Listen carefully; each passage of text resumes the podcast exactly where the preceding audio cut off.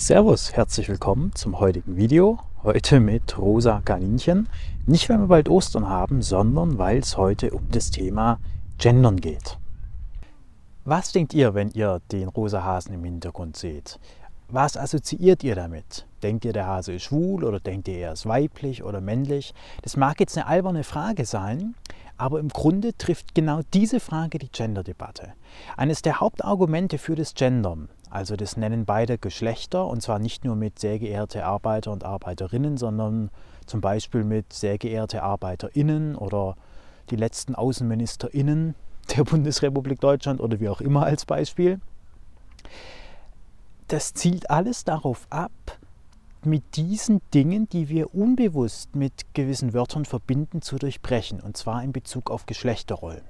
Und da gibt es hochinteressante Studien dazu. Man hat Kindergartenkinder tatsächlich gefragt, welchen Beruf sie sich vorstellen können. Und es war so, dass wenn man gefragt hat, zum Beispiel Bauarbeiter, Architekt, Polizist, dann konnten sich mehr Jungen solche Berufe vorstellen als Mädchen. Hat man aber gefragt, wollt ihr Polizist oder Polizistin, Architekt oder Architektin werden, dann konnten sich schon bedeutend mehr Mädchen vorstellen, auch Architektin zu werden, als Beispiel. Und das zeigt eben, dass Gendern, und das ist empirisch belegt, auf jeden Fall eine Wirkung hat auf uns. Das ist nicht einfach nur irgendwas, was sich irgendwer ausgedacht hat, sondern es hat eine Wirkung in der Praxis, definitiv. Aber auf genau diesen Einwand reagieren Gegner des Genderns natürlich mit dem Argument, naja, wir haben im Deutschen ja das generische Maskulinum. Also obwohl ich sage, Arbeiter, Bundeskanzler sind damit auch weibliche Bundeskanzler mit inbegriffen. Und das ist ein hochspannender Punkt, weil von der Definition stimmt es natürlich. Nur weil ich sage, alle Arbeiter gehen um 8 Uhr zur Arbeit als Beispiel, schließt das auch Frauen ein. Aber die Studien zeigen eben, dass mit gemeint im grammatikalischen Sinne nicht gleich auch mit gedacht impliziert. Das ist vielleicht so ein bisschen wie mit den Preisen im Supermarkt, wenn eine Tafel Schokolade 1,09 Euro kostet. Wir wissen, dass es keinen Unterschied macht, ob ich 1,09 Euro oder 1,10 Euro zahle. Das ist quasi auch das Gleiche. Aber obwohl wir das ja wissen, wirkt dieser Trick trotzdem. Oder ein Laptop kostet ja auch nicht glatt 1500, sondern 1495 oder was auch immer. Auch da wissen wir, dass das eigentlich das Gleiche ist, aber wir reagieren trotzdem anders darauf. Und das finde ich ist schon ein Argument für das Gendern, dass man sagt, obwohl grammatikalisch gesehen Frauen wie Männer gleichermaßen mit gemeint sind im generischen Maskulinum, macht es trotzdem einen Unterschied, wie wir über gewisse Berufe erstmal denken. Die Anschlussfrage ist natürlich, ob das tatsächlich auch die Berufswahl beeinflusst. Und da ist sich die Forschung dann uneins, das weiß man dann eben nicht so genau. Oder man kann natürlich sagen, okay, es gibt in bestimmten Berufsgruppen mehr Frauen als Männer.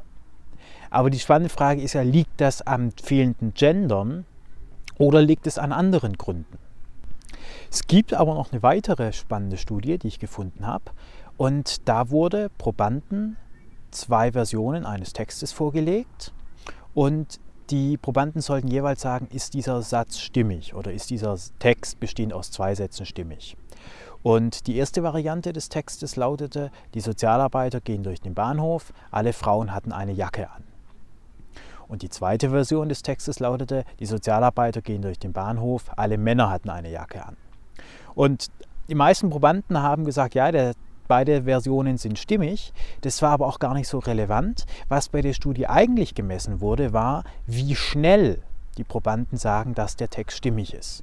Und da hat sich eben gezeigt, dass bei der Variante, die Sozialarbeiter laufen durch den Bahnhof, alle Frauen hatten eine Jacke an, es länger gedauert hat, bis die Menschen gesagt haben, ja, das ist ein stimmiger Text, weil mit dem generischen Maskulinum der Sozialarbeiter auch Frauen gemeint sind. Also wir sehen, es gibt aus empirischer Sicht durchaus belegte Gründe für das Gendern. Es beeinflusst unser Denken, ob wir beide Geschlechter ansprechen oder ob wir das generische Maskulinum einsetzen. Bei der Form an sich ist sich die Forschung allerdings uneinig, also ob jetzt der Genderstern besser ist oder Unterstrich innen, SozialarbeiterInnen, ArchitektInnen. Da herrscht sich Uneinigkeit. Was sich so als die beste Version herausgestellt hat, ist, wenn man wirklich beide Geschlechter anspricht. Zum Beispiel sehr geehrte Damen und Herren oder sehr geehrte Kindergärtner und Kindergärtnerinnen. Das ist die Form, die auf jeden Fall wirkt. Jetzt ist es ja, zumindest meines Erachtens, zweifelsohne so, dass wir in der Gesellschaft noch gewisse Missstände haben, wie beispielsweise den Gender Pay Gap. Also die Tatsache, dass Frauen im Durchschnitt für die gleiche Arbeit weniger Lohn erhalten als Männer. Und es gibt auch noch Diskriminierung von Frauen, das ist nicht mein Punkt. Aber die spannende Frage, und darauf hat die Forschung leider keine Antwort, ist, was kommt zuerst? Prägt die Sprache die Gesellschaft oder muss sich erst die Gesellschaft wandeln und dann folgt die Sprache? Was beim Gendern ja versucht wird, ist, wir ändern die Sprache und dadurch ändern wir Gesellschaft, wie Menschen denken. Aber da bin ich mir nicht ganz sicher, ob das tatsächlich so ist. Ich persönlich glaube, es greift ineinander. Ich brauche erst eine gewisse gesellschaftliche Veränderung, damit die Sprache nachzieht. Ich persönlich vermute, dass erst durch die Tatsache, dass sich die Frauen in den letzten Jahrzehnten emanzipiert haben, dass wir eine weibliche Bundeskanzlerin hatten, dass in den USA eine Frau für das Präsidentschaftsamt kandidiert hat, dass das die notwendige Voraussetzung ist dafür, dass wir heute überhaupt die Debatte nach, mit dem Gendern führen. Es ist vielleicht auch ähnlich mit der Rassendiskriminierung. Ich glaube nicht, dass wenn ein Sklave in den 1840ern propagiert hätte Black Lives Matter, dass das irgendjemanden interessiert hätte. Heute interessiert einen das natürlich und heute ist es ein sehr präsentes Thema, gerade Rassismus und so weiter und so fort. Aber es ist deswegen ein präsentes Thema, weil die Gesellschaft in dieser Richtung im Vergleich zu 1840 einfach schon sehr viel weiter vorangeschritten ist. Das heißt, es ist vielmehr so, dass ein Problem im kollektiven Bewusstsein erst da ist, wenn sich die Gesellschaft dafür schon sensibilisiert hat und dann findet das Problem auch Widerhall. Man könnte vielleicht auch sagen, dass über die wirklichen Probleme in der Gesellschaft nicht gesprochen wird, beziehungsweise über die Probleme, über die gesprochen wird, dass für die schon eine gewisse Sensibilisierung da ist und in diesen Bereichen sich die Gesellschaft auch schon zum Besseren gewandelt hat. Denn sonst könnte man darüber gar nicht sprechen. In den 1950ern ist es schwer vorstellbar, dass ein Tagesschausprecher sehr geehrte Bürgerinnen gesagt hätte. Der wäre vermutlich rausgeflogen wegen grammatikalisch nicht korrekter Sprache oder was auch immer. Eine stillschweigende Prämisse beim Gendern ist, und die wird häufig nicht ausgesprochen, aber im Grunde geht es genau darum, wir wollen Missstände aufheben durch Egalisierung, also durch Gleichmachung. Also im Grunde ist es ein urkommunistischer Gedanke. Im frühen Kommunismus hat man auch gesehen, okay, wir haben ein Problem, die Reichen arbeiten nichts, haben dafür viel und die Armen sterben an harter körperlicher Arbeit bei sehr wenig Geld. Also wollen wir die Besitzverhältnisse angleichen, um diese Ungleichbehandlung aufzulösen. Und das ist, finde ich zumindest, auch so ein Grundgedanke beim Gendern. Wir wollen die Geschlechter angleichen. Indem ich sage ArbeiterInnen, ErzieherInnen, blende ich das Geschlecht aus. Alle sind mit innen eben gemeint, mit ErzieherInnen. Alle Geschlechter. Natürlich hat es auch was damit zu tun, dass wir heute, zumindest manche Menschen, der Überzeugung sind, naja, es gibt nicht nur zwei Geschlechter, sondern etwas mehr. Aber im Grunde ist auch das die Idee. Ich will die Geschlechter anpassen, angleichen, um dadurch Diskriminierungen, die es ja tatsächlich gibt, aufzuheben. Und da bin ich mir nicht ganz sicher, weil im Beispiel Kommunismus sieht man, dass das nicht funktioniert hat. Obwohl Menschen in der DDR eher ungefähr materiell das Gleiche hatten als in kapitalistisch geprägten Ländern, hat es ja nicht die Unterschiede aufgehoben. Sie haben sich nur verlagert. Also es gab auch in der DDR Privilegierte und weniger Privilegierte, auch wenn sie, was ihren materiellen Besitz betrifft, vielleicht ungefähr gleich auf waren. Ich persönlich habe zum Thema Gendern keine klare Meinung. Ich schwanke da. Auf der einen Seite sehe ich die positiven Aspekte und auch die Studien, die eben belegen, ja, es macht einen Unterschied. Auf der anderen Seite denke ich mir aber, naja, das Grundproblem der Diskriminierung werden wir mit Gendern auch nicht gelöst kriegen. Ich vermute, die Diskriminierung wird sich dann verlagern auf andere Bereiche, weil ich glaube, Diskriminierung ein Thema ist, was die Menschen grundsätzlich innewohnt. Und ich stehe dem Gendern auch dahingehend skeptisch gegenüber, dass ich sage oder überlege, gibt es nicht vielleicht doch irgendwelche Unterschiede zwischen den Geschlechtern? Also heutzutage hat man ja so eher das Gefühl, Geschlecht ist was Individuelles. Das entscheide quasi ich, zu welchem Geschlecht ich mich zugehörig fühle. Und das halte ich grundsätzlich auch für richtig. Ich finde, man sollte Menschen nicht in Schubladen pressen und ihnen von außen aufdrücken, du bist jetzt männlich oder hast dich weiblich zu fühlen oder was auch immer, weil du eine Vagina oder einen Penis hast. Das möchte ich damit nicht sagen. Aber ich glaube doch, dass es einfach auf physischer Ebene Unterschiede gibt. Also ich glaube, es ist einfach was anderes, ob ich ein Kind gebäre, weil ich eine Vagina habe, oder ob ich ein Kind zeuge, weil ich einen Penis habe. Also es gibt vielleicht tatsächlich auch einfach Unterschiede zwischen den Geschlechtern. Und nur weil ich gewisse Unterschiede mir bewahre oder gewisse Unterschiede auch benenne, heißt das ja nicht Diskriminierung. Also Diskriminierung ist ja unabhängig davon, ob ich Unterschiede benenne oder nicht. Das Benennen von Unterschieden führt ja nicht zwangsläufig dazu, dass ich diskriminiere. Das sind ja zwei Dinge, die man getrennt voneinander betrachten kann, die aber meines Erachtens in der Gender-Debatte oft in einen Topf geschmissen werden, vermengt. Da wird quasi gesetzt, okay, du machst einen Unterschied zwischen Mann und Frau und anderen Geschlechtern und das ist dann automatisch diskriminierend und das würde ich aber gar nicht sagen. Es sind zwei vollkommen verschiedene Dinge. Ich kann Geschlechter unterschiedlich betrachten, auch mit unterschiedlichen Eigenschaften klar benennen, ohne das eine Geschlecht dem anderen vorzuziehen oder das eine gegenüber dem anderen zu diskriminieren.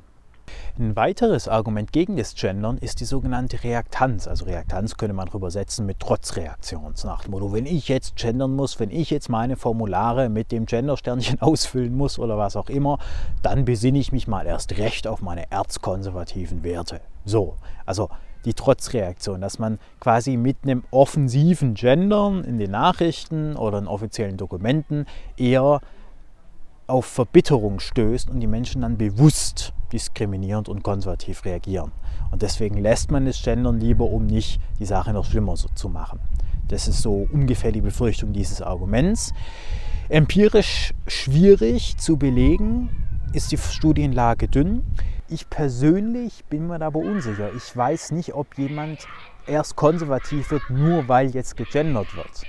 Ihr seht also, ich bin beim Thema Gendern wirklich sehr hin und her gerissen und falls es euch aufgefallen ist, mache ich es in meinen Videos auch sehr inkonsistent, sehr unkonsequent. Mal spreche ich von Menschen, die an der Studien teilnehmen oder die irgendwas beurteilen. Mal sage ich, mal verwende ich das generische Maskulinum, sage Arbeiter oder Probanden oder ähnliches und bin mir da auch selbst unsicher. Ich finde, beim Gendern geht manchmal auch einfach sprachliche Präzision verloren. Denn was gerne gemacht wird, ist, es wird von Angelnden statt von Anglern oder Anglerinnen gesprochen. Auch weil man mehrere Geschlechter einbeziehen will. Anglerinnen und Angler würde ja implizieren, es gibt nur zwei Geschlechter, während wenn ich von den Angelnden spreche, ist da ja alles mit drin. Das hat aber wirklich den Nachteil, dass ich sprachliche Tiefe verliere. Denn eine angelnde Person ist eine Person, die jetzt gerade angelt, nur in dem jetzigen Moment. Aber ein Angler ist jemand, der kann jetzt gerade im Büro sitzen oder Auto fahren, aber ist trotzdem Angler, weil er leidenschaftlich angelt und da ein riesen Equipment dazu hat. Und diese sprachliche Unterscheidung gebe ich als Beispiel auf, wenn ich gendere im Sinne von Angelnde statt Anglerinnen und Angler. Auch finde ich, dass das Gendern mit dem Unterstrich innen, also bei BürgerInnen oder JournalistInnen, sprachlich wirklich nicht schön ist. Also ich verstehe Menschen, die da sagen, darauf habe ich keine Lust. Auf der anderen Seite verstehe ich aber gerade bei Personen, die sich vielleicht keinem Geschlecht zuordnen können, beziehungsweise nicht den zwei Geschlechtern Mann und Frau, dass denen es eine wirkliche Hilfe ist, wenn man in der Sprache auch sagt, es gibt mehr als zwei Geschlechter, ihr müsst euch nicht zuordnen. Ich selbst bin schwul und ich muss auch sagen, ich habe mich lange Zeit damit schwer getan, weil schwul auch manchmal negativ besetzt war, sprachlich. Zum Beispiel bei dem Beispiel, der sieht aber schwul aus. So, da wurde ja schwul implizit gleichgesetzt mit Scheiße. Also das sieht schwul aus, ist gleichgesetzt mit das sieht scheiße aus. Und das ist wirklich eine Sache, die mich auch selbst sehr, ich würde schon sagen, belastet und gehemmt hat. Wenn ich mir jetzt vorstelle, es gibt Menschen, vielleicht nicht prozentual viele, aber es gibt Menschen, die nichts mit den beiden Geschlechtern anfangen können, sondern sich in irgendwas dazwischen fühlen. Und das wird aber sprachlich nicht dargestellt oder sprachlich negativ besetzt dann kann das schon für diese Menschen sehr belastend sein, beziehungsweise es kann umgekehrt eine große Hilfe für die Menschen sein, wenn sie auch in ihrem Sprachraum erfahren, ja, es ist vollkommen okay, auch ein anderes Geschlecht als die in Anführungszeichen klassischen, konventionellen beiden Geschlechter zu haben. Und jetzt kann man natürlich sagen, ja, die sind ja nur 2, 3 Prozent oder was, ja, oder eine sehr kleine Gruppe der Gesellschaft, auf die das wirklich zutrifft. Ja, aber ich finde, eine Gesellschaft muss sich auch immer daran messen, wie sie denn die Minderheiten behandelt. Die große Mehrheit zufriedenzustellen, das ist keine Kunst.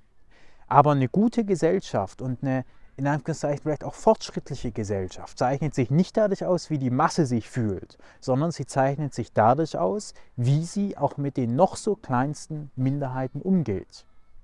Und ich bin der Überzeugung, dass es Menschen gibt, denen das wirklich hilft, die sich wirklich besser fühlen oder die auch durch die Sprache, durch eine gendergerechte Sprache, sich mit der Thematik, mit dem eigenen Geschlecht vielleicht auseinandersetzen. Das mag für den Großteil der Menschen, die in Deutschland leben, nicht relevant sein. Aber die paar Prozent, für die es relevant ist, für die ist es eine große Hilfe.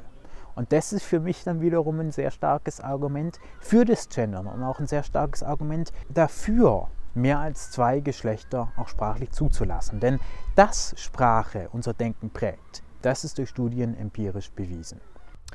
Zum Schluss nochmal abseits vom Gendern. Das hat jetzt nichts direkt mit Gendern zu tun, sondern mehr auf einer Metaebene. Manchmal hat man ja schon das Gefühl, dass die Gender-Debatte vielleicht bewusst in den Medien und auch in der Politik sehr prominent ist, sehr präsent ist, um von anderen Themen abzulenken. Damit möchte ich nicht sagen, dass Gendern kein wichtiges Thema ist und dass es keine Diskriminierung gibt in dem Land, überhaupt gar nicht. Aber ich habe das Gefühl, manche Politiker benutzen das Gender-Thema, um sich nicht mehr mit anderen Dingen, wie zum Beispiel der CO2-Steuer, wie zum Beispiel der Inflation und so weiter zu beschäftigen und beschäftigen sich deswegen mit Gendern. Und das finde ich dient der Sache überhaupt gar nicht. Also es gibt ja die eine Ebene, inhaltlich Gendern, darüber kann man diskutieren, aber Gendern als Lückenfüller zu nutzen oder das Thema Gendern künstlich so aufzublasen, dass kein Raum mehr für die in Anführungszeichen wirklichen Probleme dieses Landes sind, das halte ich natürlich für brandgefährlich, weil damit geht mit dem Gender natürlich auch einher, dass es so eine politische Besetzung bekommt. Also dass ich gerade die sachliche Debatte, die man vielleicht auch braucht und die wichtig ist, dass ich die unterbinde, indem ich den Eindruck vermittle, Gendern ist was typisch Grünes oder was typisch Linkes und was, was im Konservativen nicht gut steht. Und das halte ich tatsächlich für gefährlich, weil es die inhaltlichen, teils wertvollen Argumente für das Gendern so ein bisschen sabotiert. In diesem Sinne bedanke ich mich sehr bei euch für euer Zusehen. Würde mich freuen, wenn ihr nächste Woche wieder dabei seid und den Kanal abonniert. Vielen Dank und bis dahin.